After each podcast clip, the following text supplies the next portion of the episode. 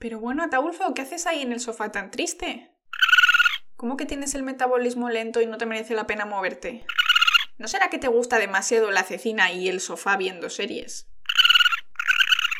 Bueno, ¿qué te parece si hacemos un programa especial explicando qué es el metabolismo lento, si existe o no existe y qué podemos hacer nosotros al respecto? Porque seguro que hay algo que podemos hacer, ¿no? Pues vamos a ello, empezamos.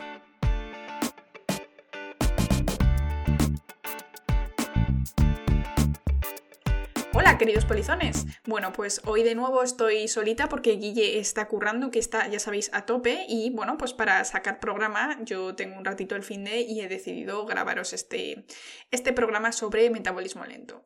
Resulta que hablando con mi hermana el otro día nos dimos cuenta que es algo que está realmente extendido ¿no? entre la población. No sé si se utiliza como excusa, si todos realmente creemos que existe ese bueno, esa mala suerte, ¿no? De que te ha tocado. Bueno, es que me he comido el mismo trozo de tarta que mi amiga y he engordado y mi amiga no. Pues en este programa vamos a analizar un poquito cómo es el metabolismo, qué hormonas son importantes a tener en cuenta cuando pensamos en metabolismo y si realmente existe ese metabolismo lento y en caso de que exista, si realmente es algo relevante para la mayoría de la población. Así que vamos a ello. Yo creo que con el tema metabolismo lento nos han vendido la moto durante muchísimos años. No sé si es como una excusa que nos ponemos la mayoría de nosotros, si como os he dicho es un engaño de, bueno, pues de las de la propia sociedad, ¿no? Que te dice, bueno, no puedes hacer nada, pues sigue con tu estilo de vida y demás. Además, también es cierto que los médicos tienen un papel bastante importante, ya que pues los pacientes con obesidad, aunque también en el tema del metabolismo lento entramos la mayoría que tenemos casi normopeso, ¿no? Por decirlo de alguna manera, en el que los pacientes, pues como digo, con obesidad son realmente, no son tratados. Creo que la sanidad pública realmente tiene abandonados a cierto tipo de pacientes y sin duda los pacientes con obesidad son uno de ellos porque hay muchos factores que, que entran en cuenta, ¿no? Mm, la excusa del metabolismo lento es una, eh, otro podría ser la sociedad en la que vivimos, ¿no? Que estamos, vivimos en un ambiente realmente obesogénico, ¿no? Hoy en día tienes coche para ir a todas partes, incluso transportes públicos, y ya no os digo ya los patinetes eléctricos, que es que no tienes que hacer nada, te quedas quieto y vas de puerta a puerta, ¿no? El estilo de vida tiene una importancia muy importante, pero también Em, la salud mental, ¿no? Y, el estrés al que estamos constantemente expuestos, e incluso pues la cultura, ¿no? del comer y de todo. Hay muchísimos factores que, que estamos teniendo en cuenta cada vez más, pero en mi opinión no lo suficiente. Entonces hay mucho trabajo que hacer en este, en este campo pero yo creo que estar informados de cómo funciona realmente el metabolismo y de cómo funcionan las hormonas pues, que regulan el hambre y todo eso yo creo que puede abrirnos un poquito los ojos a qué es lo que podemos hacer nosotros, ¿no? Antes de llegar a un extremo de tener una enfermedad metabólica como puede ser la obesidad, ¿no? Entonces, en general me voy a estar refiriendo durante el capítulo a la obesidad porque es de lo que hay estudios, ya que meter en el mismo saco a las personas con un poco de sobrepeso o incluso con más grasa de lo normal, pero estando en, sobre, en, normopeso, no es fácil meterlas en el mismo saco que las personas con obesidad de tipo 1, 2 o 3, ¿no? Entonces, he encontrado la mayoría de estudios para este tipo de obesidad, sin embargo, creo que todo es extrapolable en cierta medida a cualquiera de nosotros, ¿vale? Entonces, sabemos que la Organización Mundial de la Salud lleva desde hace muchos años, ha definido la obesidad como la epidemia del siglo XXI, bueno, antes del COVID, pero bueno, pues sigue ahí, ¿no? Esta epidemia sigue ahí y sigue pues dentro de la sociedad y, metida dentro de la sociedad, ¿no? Entonces, ocurre que, que, en los países desarrollados está aumentando muchísimo la tasa de obesidad. Es decir, el tema de que sea algo genético ya, ya se empieza a caer por su propio peso. Si el propio país en vías de desarrollo, ¿no? Los países con economías en transición o con áreas urbanas que primero no estaban muy desarrolladas y se van desarrollando, van aumentando este, este número, ¿no? Progresivamente la obesidad, pues esto demuestra que es un problema emergente, que no es algo que esté siempre ahí. Si estuviese siempre ahí sería realmente genético, ¿no? Hay factores genéticos, puede haber factores genéticos, sin embargo, se ha demostrado que la mayoría de obesidades inevitables, ¿no? No, no hay ninguna obesidad inevitable, pero las que te dan más papeletas, por decirlo de alguna manera, son muy raras. Se dice obesidad monogenética, ¿no? A esta obesidad que tienes eh, pues todas las papeletas seguramente y que se suma con un estilo de vida, con una familia que ya tiende a la obesidad y a un tipo de, de, alimentación determinado. Pero la mayoría de personas que tienen obesidad o sobrepeso o incluso una salud metabólica no muy buena en normopeso no tienen problemas genéticos. Hay muchos factores, pueden incluir algún gen por aquí, algún gen por allá, pero ninguno de ellos es determinante. Entonces, resumimos que lo que se sabe hasta ahora es que las causas de la obesidad, la poligenética, ¿no? La que es una obesidad con muchos factores, que tiene algunos factores genéticos muy poco relevantes, muy muy poco relevantes, y pues tiene otros, otras causas, ¿no? Que incluyen el estilo de vida, en particular, el consumo de alimentos ricos en calorías, hablaremos de esto después, y sobre todo, pues este estilo de vida súper sedentario en el que apenas, apenas nos movemos, ¿no? En cuanto a los genes que están relacionados con esta obesidad monogenética y que también podrían tener alguna pequeña relación en la obesidad más común, ¿no? La obesidad poligenética, eh, entran varios genes que están relacionados con las hormonas de hambre, saciedad y todo eso. Es decir, los problemas no estarían tanto en el metabolismo de tu cuerpo, sino más bien en el sistema nervioso central. Es decir, las hormonas, resistencia a ciertas hormonas, sensibilidad a ciertas hormonas. Es decir, es más la sensación de hambre que puede causar estas enfermedades monogenéticas que la propia el propio metabolismo que sea lento, ¿no? Eso de metabolismo lento es un poco, un poco extraño para, para un bioquímico y vamos a explicarlo. Bueno, ¿qué es el metabolismo? El metabolismo son simplemente las reacciones químicas que realiza una célula o todo un organismo en común para, pues, para mantenerse vivo, ¿no? Ya sea creando o destruyendo componentes orgánicos. Podemos tener metabolismo de la glucosa, ¿no? Por ejemplo, obtener energía a partir de, pues, de, azúcar. Podemos, o, incluso construir azúcares para almacenarnos, almacenarlos a través de, de energía, ¿no? Que hemos obtenido por otras vías. Metabolismo de lípidos. Los lípidos son muy importantes no solo para crear el, tejido adiposo, ¿no? La, pues yo que sé, la barriguita o la celulitis, sin embargo, la, la, grasa es muy, muy importante en nuestro cuerpo y tiene que haber un porcentaje de grasa importante para, importante, ¿no? Depende, en hombres pues es más bajo y en mujeres es un poquito más alto también por temas hormonales. Sin embargo, algo muy importante en el metabolismo de los lípidos es simplemente la membrana celular. Todas las membranas de nuestro cuerpo están envueltas, son una cajita, ¿no? Por eso se llaman células de, celda en inglés. Y esta película que separa la célula del exterior es una membrana hecha de lípidos. Es decir, si no tuviésemos metabolismo de lípidos, en el que por un lado se destruyen para obtener energía, ¿no? cogiéndolos del, del tejido adiposo, y luego se construyen cuando, por ejemplo, una célula se ha dividido y ahora en vez de una célula grande, queremos tener dos células grandes esa cantidad de lípidos, esa cantidad de membrana tiene que doblarse, por lo tanto necesitamos tener metabolismo de lípidos. Luego, ácidos nucleicos, hablamos de ADN, ARN, es decir, son moléculas que tienen la información de nuestras células y que lo mismo, cada vez que se dividen nuestras células necesitamos crear más ácidos nucleicos, ¿no? Entonces se obtienen también por reacciones metabólicas y también los ácidos nucleicos se pueden catabolizar. Bueno, no he explicado catabolismo, simplemente el metabolismo de romper cosas y anabolismo es el, el metabolismo de crear cosas, ¿no? de construir. Además, pues la energía.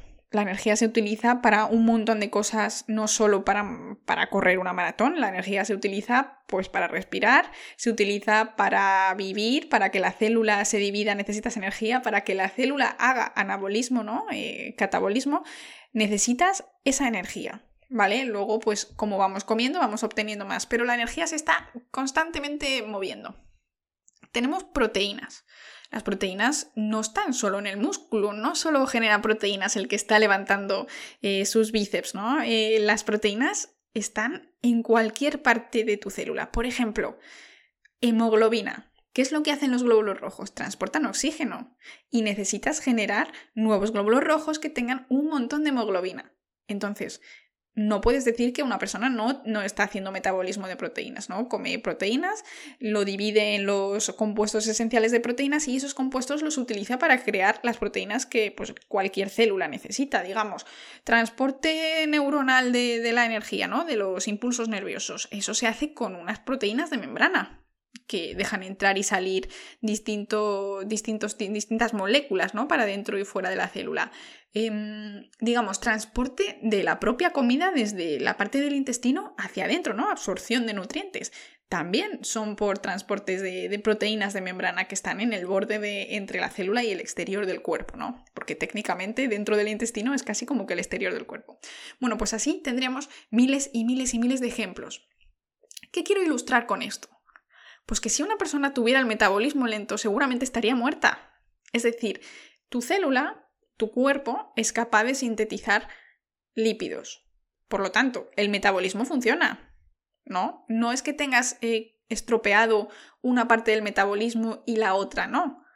A lo mejor hay otros factores que están influyendo, ¿no? Si, si dices que tienes el metabolismo lento, ¿cómo es posible que hagas la digestión? Eso sería catabolismo, ¿no? El metabolismo de romper cosas. Coges la comida, la digieres y luego además la metabolizas muchísimo más para obtener esa energía. Y además de esa energía, si no te mueves, lo que haces es convertirla en grasa, ¿no? Se almacena, porque es lo que hace el cuerpo, almacenar la energía para, pues, para vacas flacas. Esto, esto es así. Lo que quiero ilustrar es, pues, en resumen, eso, que, que no existe tal metabolismo lento como, como, como, vías metabólicas, ¿no? Pues conocemos el ciclo de Krebs, eh, hay otros tipos de ciclo, ¿no? De, generación de proteínas, ciclo de generación de nucleótidos o, catabólicos. Todos estos ciclos tienen unos tiempos y, actúan a demanda. Cuando a tu célula se le pide que se divida, la célula empieza a producir más lípidos, a duplicar su ADN, a duplicar ciertas estructuras de los, de los orgánulos, es decir, necesitas dos núcleos, necesitas más membrana de núcleo, necesitas dos retículos endoplasmáticos, necesitas dos de cada, o incluso más, obviamente. Por lo tanto, es obvio que tu metabolismo no está dormido, no, no estás muerto, puedes comer y puedes almacenar energía en forma de grasa y seguramente si, si, te mueves, esa energía que está almacenada en forma de grasa te puede costar más o menos, ¿no? Pero seguramente la quemes porque antes que morirse, decir no me queda energía, como, como no me queda energía voy a morir, tu cuerpo tendrá que sacar la energía de donde la haya. ¿Y dónde puede estar? Pues primero estará en la glucosa de la sangre o en el glucógeno almacenado en el hígado y en los músculos y después estará en la grasa. Y el cuerpo no es tonto y cuando necesita energía va a pedir la energía. ¿Cuál es el problema? Que no necesita energía. Y aquí tenemos que empezar a hablar de algo llamado metabolismo basal. Metabolismo basal está definido como el metabolismo, o sea, la energía requerida por tu cuerpo en estado vamos, casi que catatónico. ¿no? Estás ahí tirado en tu cama un domingo por la mañana. Te despiertas y es que ni coges el móvil, te quedas así mirando al techo. Pero ¿qué está haciendo tu cuerpo? Tú estás pensando, estás respirando, tu corazón está latiendo. Bueno, tu vejiga está llena, lleva toda la noche trabajando. Todo este tipo de cosas es lo que tu cuerpo necesita para estar vivo, sin hacer nada sin andar, sin correr, sin estresarse, es decir, sin aumentar tu, ritmo cardíaco. Esto es el metabolismo basal. Y todo tipo de actividad energética que estés realizando a partir de ahí, o sea, que supere esa barrera de energía, eso ya es considerado pues como extra, ¿no? Como de alguna manera extra. Bueno, ¿qué pasa? Que el metabolismo basal en realidad es súper bajito, necesitas súper poca energía, entre comillas, para mantener a tu cuerpo vivo, ¿vale? pues con comer unas, depende de tu tamaño, obviamente, pero unas mil, mil y pico calorías, tú ya estarías servido. Pero bueno, aquí todos hacemos vida, tenemos que ir a trabajar, tenemos que tal. Pero si la mayoría del tiempo tú estás haciendo energía, en ejercicio de poca intensidad, es decir, de la puerta de casa al coche, del coche a la silla del trabajo y vuelta. Y si eso es lo único que haces, la demanda energética de tu cuerpo va a ser muy bajita. ¿Y qué pasa? Pues que obviamente en cuanto comas de más, tu cuerpo tiene que almacenarlo porque la energía pues ni se crea ni se destruye, la energía se transforma y se transforma de ser un filete o de ser unas patatas fritas a ser tejido adiposo, ¿no? Porque no lo has quemado en forma de necesito hacer esta, este ejercicio mecánico con mis bíceps, por ejemplo, ¿vale? Es decir, más que nada para que nos entendamos, el metabolismo lento creo que es simplemente un reflejo de... Eh, a ti te da la impresión de que tú comes lo mismo que tu amiga, por ejemplo, o que tu amigo, pero es que a lo mejor tu amigo es más alto y pesa más porque tiene, pues digamos, más músculos. A lo mejor tu amigo ha aparcado, cada vez aparca mucho más lejos, ¿no? Porque en su barrio, por lo que sea, pues no se puede aparcar él, en vez de tener un patinete eléctrico, tiene un patinete pues propulsado, vamos, a glúteo, ¿no? De toda la vida que se dice. A lo mejor tampoco va al gimnasio, pero a lo mejor en su casa se hace todas las tareas todos los días, ¿no? En vez de pues limpiar y fregar cada semana o cada dos o tres días, lo hace a diario y se levanta súper pronto para hacer eso y que todo esté listo. Todo este tipo de cosas nos da la impresión de que lo que vemos fuera, ¿no? Bueno, claro, es que mi amigo se ha comido la misma tarta que yo y vamos a comer todos los días a la vez o incluso no, mi pareja. Mi pareja come conmigo, cena conmigo, comemos lo mismo y yo engordo y mi pareja no. A lo mejor son otros pequeños detalles del estilo de vida, ¿no? De la cantidad de energía que entra versus la que sale. Al fin y al cabo, eso es, lo, eso es lo que cuenta, que tú estás consumiendo una energía X y estás gastando X menos 2. Ese menos 2, ese, esos dos puntos de energía, tienen que irse de alguna manera. Si no haces ejercicio, van a terminar, terminar acumulándose como grasa. Pero entonces me diréis, bueno, entonces, ¿cómo es posible? Porque lo normal sería que nuestro cuerpo estuviese perfectamente regulado, ¿no? Que si necesita menos energía, pida menos energía. Pero bueno, es que lo que decía antes, vivimos en un ambiente obesogénico, vivimos en un ambiente en el que es muy difícil no comer de más. Entonces, como es muy difícil no comer de más, la solución, que vamos a explicarla más en detalle al final, es moverse de más. ¿Vale? Vamos a hablar ahora un poquito sobre distintas hormonas que están muy relacionadas con el hambre y la saciedad y que, que son muy importantes y que no todo es no todo es tu culpa, no todo es que tú comes de más, sino que hay factores que realmente influyen en tu percepción de hambre. Vamos a hablar primero de la leptina. La leptina, con P, es un péptido de 167 aminoácidos, es una hormona que es pues relativamente grande para ser hormona, las hay mucho más pequeñas, ¿vale? Se suele expresar en el tejido adiposo blanco. Pero bueno, investigadores lo han encontrado en muchos sitios como placenta, glándula mamaria, incluso ovario, músculo, estómago, en la pituitaria y en la linfa. Pero bueno, en principio la mayoría de esta leptina se produce en, en la grasa. Entonces, los niveles circulantes de leptina son directamente proporcionales a la cantidad de grasa corporal. Si tienes más grasa corporal, tu cuerpo produce más leptina, ¿vale? Entonces, esto es una manera que tiene el cuerpo de, o sea, tiene el, tejido adiposo tiene de decirle al cuerpo, oye, tengo esta, somos tantos, Aquí en el tejido adiposo somos tantos, por lo tanto, esta es la concentración de leptina que te estoy mandando. Para que tú sepas que quizá los niveles de saciedad, ¿no? la leptina trabaja más a largo plazo, por decirlo de alguna manera, que la otra hormona que vamos a ver, y de alguna manera en un sujeto sano y con una alimentación normal, cuando aumentan los niveles de grasa, que es algo normal, porque la grasa tiene una función también pues aislante del frío, una función hormonal en mujeres, para la lactancia, todo esto, entonces los, los niveles de grasa tienen que fluctuar, no, puede estar, no se puede estar siempre al mínimo de grasa pero le va indicando al cerebro que ya nos estamos acercando a un nivel aceptable o que nos hemos pasado un poquito y que por lo tanto empieza a disminuir esa sensación de hambre, más bien como controlar la saciedad, ¿no? Se ha visto también que durante mm, bueno, pues procesos de inanición en sujetos que por desgracia pues, no se alimentan como deben, pues hay muchísima disminución, disminución de esta leptina. Y tiene pues una, una secreción que no es constante, es decir, sube por la mañana, baja por la noche, distintas cosas. Pero bueno, eso es para nosotros irrelevante porque son detalles. ¿Y qué pasa una vez se ha liberado la leptina? Bueno, la leptina actúa sobre unas neuronas que expresan el receptor de leptina en el cerebro.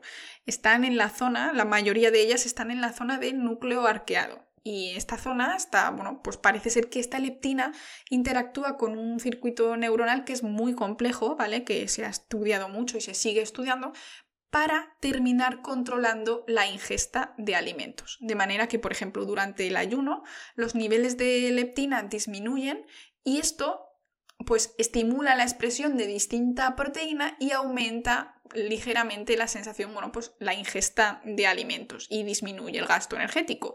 Y en el caso contrario de tener pues mucha, mucha grasa corporal y una producción de leptina más alta de lo normal, pues se empiezan a aumentar los niveles de saciedad cerebrales, ¿vale? Entonces, más o menos la idea es que esta hormona cuando, cuando, tenemos un nivel de grasa un poquito más elevado del que deberíamos, empieza a producirse un poquito más y por lo tanto le dice al cerebro que pierda mm, apetito, que estás ya saciado y que no tienes que seguir teniendo ese hambre voraz que a lo mejor tienes, por ejemplo, cuando llegas de la playa, ¿no? Que es quizás lo contrario.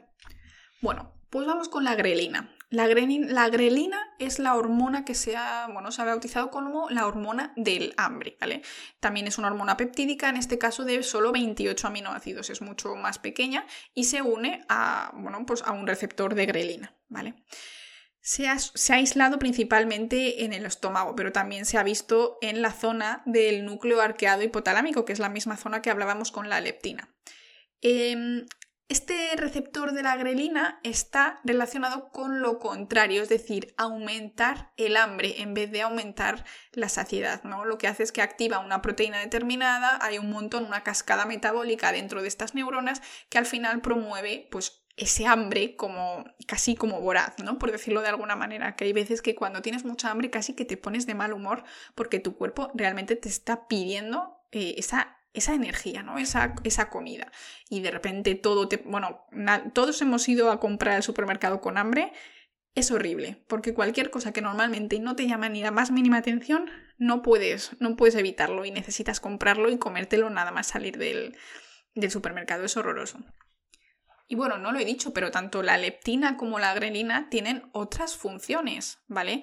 Eh, se puede aumentar eh, la respuesta de áreas del cerebro, por ejemplo, procesamiento visual, atención, memoria, sistema inmunitario, metabolismo de lípidos. Tienen muchísimos, muchísimas funciones fuera de la sensación de hambre. La sensación de hambre es una de ellas, pero hay un montón de funciones muy importantes que también están reguladas por estas hormonas. Raramente en el cerebro, en el cerebro, raramente en el cuerpo hay cosas que tengan una única función súper, súper determinada, especialmente cuando hablamos de hormonas y de neurotransmisores, suelen estar muy mezclados, ¿no? Eh, la regulación es muy específica y si se activa en esta zona puede ser una cosa, si se activa en esta zona puede ser otra. Así que eso también es muy importante a tener en cuenta que no basta con, bueno, pues te aumento la leptina y te disminuyo la grelina y ya está, y adelgazamos y es la solución final a la obesidad. No, porque al tener funciones importantes en otros aspectos del cerebro, no podemos jugar con las hormonas tan fácilmente, es decir, podemos generar también un problema bastante grave. Vale, entonces más o menos que nos hemos imaginado esta complejidad hormonal que está ocurriendo en nuestro cuerpo cuando, mm, pues en, en el caso de la grelina, el estómago se ve vacío y dice come, come, come, y en el caso del tejido adiposo crece y la leptina dice, oye, para, ¿vale? Hay como una regulación que es muy específica, es muy controlada, es muy compleja y que seguramente no entendamos eh, ni, un, ni, un, 50% ¿no? de lo que realmente está pasando en conjunto en nuestro cerebro. Entonces, em, una vez entendido esto, vamos a hablar de lo que son las calorías, ¿vale? Porque hay un término que es muy importante en nutrición y que es el término, el término, bueno, la expresión que todos conocemos, lo que entra por lo que sale. ¿Vale? Las calorías es simplemente los científicos cogen un alimento y lo queman. Y la energía que sale de esa quema, de esa combustión que casi que crean, bueno, pues polvo, ¿no? Lo, terminan de, de, consumir al completo, eso serían las calorías. Las calorías es una, es una manera exacta de contar las moléculas de ATP, ATP es la molécula energética del cuerpo, que vas a obtener de comerte este gramo de azúcar. No. Es, es relatable, es decir, puedes más o menos hacer una relación que no es exacta, pero que te indica en la dirección a la que vas. Sí.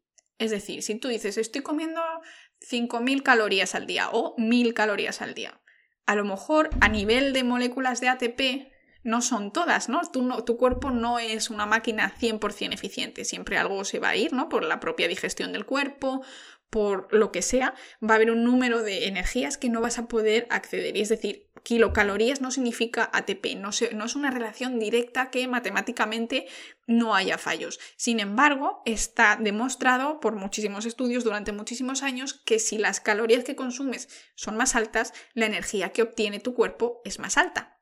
Y también está demostrado que si tu cuerpo obtiene más energía de la que gasta, lo tiende a almacenar. En cambio, si consume menos energía de la que gasta, lo que tiende a hacer es a producir eh, una quema de grasa o, bueno, o de glucosa, es decir, extraer de alguna manera energía para poder realizar las acciones que tú estás haciendo.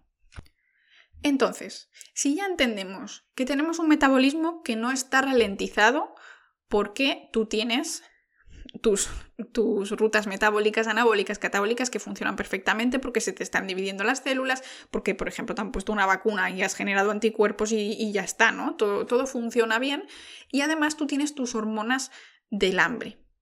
¿Por qué esto, estos dos, estas dos cosas no están perfectamente alineadas, ¿no? En una persona que tiene un metabolismo sano, lo que ocurre es que cuando se mueve menos, su cuerpo le pide menos comida. Sin embargo, cuando se mueve más, su cuerpo le pide más comida. Ocurren varios factores y es que cuando ya hemos entrado en, en una obesidad, es decir, que el nivel de grasa ya no es solo un poquito más alto del ideal para esa época del año, para el frío que hace, para lo que sea, sino que aumenta muchísimo, se ha reconocido que los sujetos empiezan a tener una resistencia a la leptina, es decir, resistencia a la saciedad y una sensibilidad a la grelina, es decir, sensibilidad al hambre. Sienten menos saciedad y sienten más hambre. Incluso aunque no estemos en ese estado ¿no? de tener mucha, eh, mucha grasa corporal, lo que sí tenemos es un ambiente con comidas que nos produce una sensación falsa de saciedad. Es decir, tomamos alimentos muy palatables que contienen un montón de glucosa y un montón de grasas, fritos, todo tipo de galletas que tienen una alta palatibilidad, es decir, son muy palatables, son muy ricos y no puedes parar de comerlos. Y bueno, es que incluso en los anuncios te lo dicen, ¿no? A que no puedes comer solo una, pues no, no puedes, porque eso está pensado para que tú comas de más, porque al final es consume, consume, consume, compra, compra, compra, ¿vale? Eso en realidad no es solo porque estén muy ricas. Llega un momento en el que cuando tu alimentación, aunque tú no estés con sobrepeso o incluso estés en peso, tu alimentación se basa en ese tipo de productos palatables, tus hormonas de saciedad no funcionan bien. Es decir, has comido más calorías de las que el cuerpo se ha dado cuenta y cuando empieza a hacer la digestión dice, pero si es que aquí estaban concentradísimas, hay muchísimas calorías, ¿qué está pasando? Bueno, pues está pasando exactamente que nos han engañado, nos han metido muchas calorías muy concentradas en muy poquito espacio, apenas masticas, porque las patatas, por ejemplo, como que pasan para adentro, ¿no? Y la masticación también, eh, pues hormonalmente también ayuda al cerebro de alguna manera a, sentirse que está comiendo mucho y que como masticas mucho, pues tienes que estar recibiendo muchas calorías, ¿no? Todo este tipo de cosas aumentan. Es decir, solo el tipo de alimentos que consumen pueden afectar a tu sensación de hambre-saciedad. Y eso es muy importante. Por lo tanto, todos los nutricionistas cada vez más están recomendando pues, reducir este consumo de productos y sustituirlo por consumo de alimentos, es decir, productos frescos, proteínas, vegetales, animales, lácteos si quieres, ¿no? Yogures, lo que sea. Pero reducirlo, reducir lo que es todo el tema galletas, todo el tema patatas, fritos, ¿no? Incluso, ¿no? el entrecoto o lo que sea, ¿no? El frito este porque te da una sensación falsa y al final comes más de lo que tu cuerpo realmente te, te hubiera pedido, ¿no? Otro problema bastante grave es, pues como he dicho antes, la sociedad en la que vivimos, el estrés. El estrés está súper, súper relacionado con la sensación de hambre-saciedad.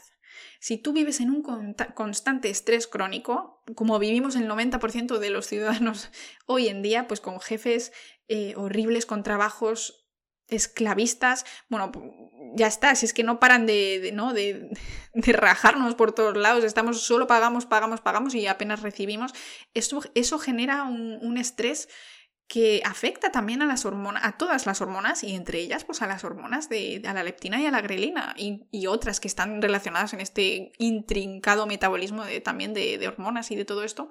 Pero es súper importante que eh, intentemos tener una vida un poquito más relajada porque al final, pues eso, tú estás estresado y llegas a casa y cenas el doble de lo que cenarías si no estuvieras estresado para la, la actividad que has hecho, ¿no? Entonces, estos factores, una vez los conoces, creo que se pueden controlar un poquito más. Es decir, si tú reduces de alguna manera las calorías que, que estás ingiriendo, porque sabes que tu cuerpo te está engañando, ¿no? Puedes aumentar, por ejemplo, los, los, los alimentos saciantes, ¿no? Los alimentos que conllevan mucha masticación, alimentos que tienen mucha agua, es decir, que pesan en la tripa, patatas cocidas, por ejemplo, son súper saciantes.